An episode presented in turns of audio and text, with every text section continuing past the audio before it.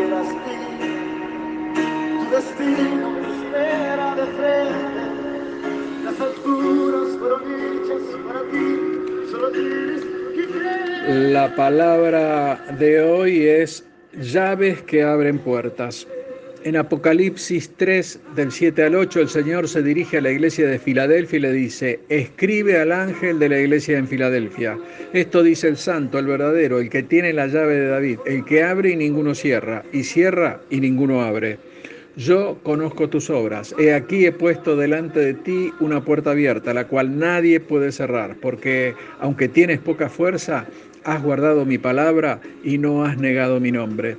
Filadelfia fue fundada como una colonia para extender la lengua, la escritura y la cultura griega, y esta se caracterizaba por el amor entre los hermanos y por estar llena del Espíritu Santo. Filadelfia, en definitiva, significa el que ama a su hermano o amor fraternal. En el versículo 7 el Señor se presenta como el santo y vemos que en primera de Pedro 1, 15 y 16 nos dice, si no, como aquel que os llamó es santo, sed también vosotros santos en toda vuestra manera de vivir, porque escrito está, sed santos porque yo soy santos. Y aquí las escrituras se están refiriendo a nuestro Señor Jesucristo. Y también se presenta como el verdadero, porque Él es real íntegro en su palabra y se mostrará absolutamente fiel para cumplirla. Además, Jesucristo tiene la llave de David, que representa un símbolo de su autoridad, porque posee toda la potestad que es incuestionable en todos los asuntos que atañen a su obra aquí en la tierra, siendo además que Él abrirá la puerta de su reino mesiánico. En Isaías 22, 22 nos dice, y pondré la llave de la casa de David sobre su hombro y abrirá y nadie cerrará y cerrará y nadie abrirá. En el versículo 8 Dios nos muestra que opera a favor nuestro y nos dice, he aquí he puesto delante de ti una puerta abierta. Y esto es un sinónimo de que nos da salidas, nos da soluciones y oportunidades para soportar, para avanzar, para conquistar y predicar su palabra. Vemos como el apóstol Pablo en 1 Corintios 16:9 dice, porque se me ha abierto puerta grande y eficaz, y muchos son los adversarios. Y en Colosenses 4.3 también nos dice, orando también al mismo tiempo por nosotros, para que el Señor nos abra puerta para la palabra, a fin de dar a conocer el misterio de Cristo, por el cual también estoy preso. Y hermano, si tú recibes estas palabras, debes darte cuenta que no existe ninguna fuerza que frene la obra de evangelización, que por supuesto debemos llevar adelante vos y yo. Las escrituras nos muestran que la iglesia en Filadelfia tenía limitaciones económicas, sociales y humanas, pero a pesar de ello eran poderosos en Dios porque se guardaron santos y limpios para Él.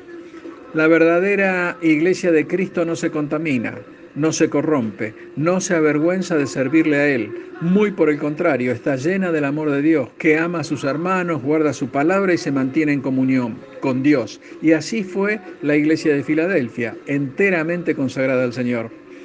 En esta ciudad la hostilidad judía contra los cristianos era muy fuerte, sin embargo Jesús mostró su amor a los creyentes de Filadelfia dándoles la victoria sobre sus adversarios. Nosotros sabemos que Dios trata con los enemigos de su obra de diferente manera. Por ejemplo, a Faraón lo destruyó cuando avanzaron contra los hebreos, se los tragó el mar. A los sirios los frenó su adversidad. O sea, Eliseo oró y su, siervo vio que eran más los que estaban con ellos que los que estaban contra ellos. Y en el caso de Saulo, lo convirtió en su discípulo. Lo detuvo en el camino de Damasco y lo hizo apóstol a los gentiles.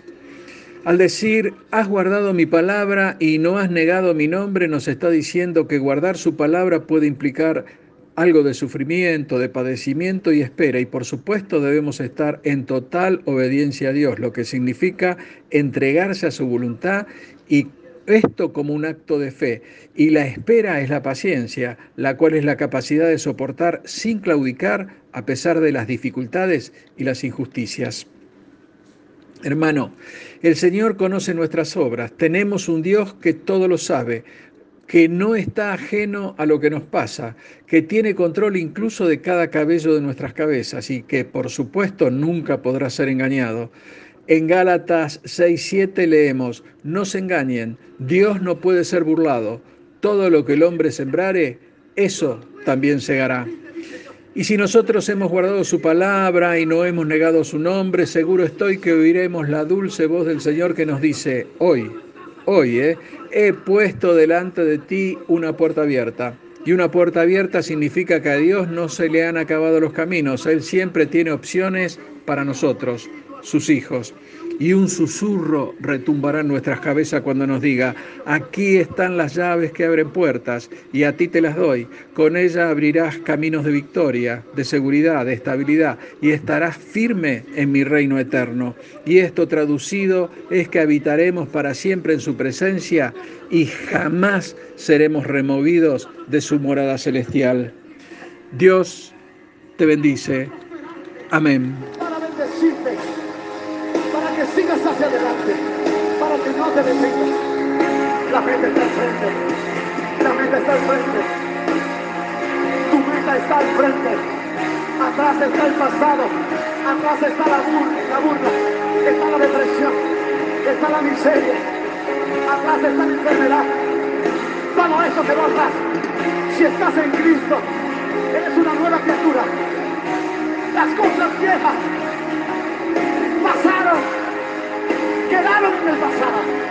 Hoy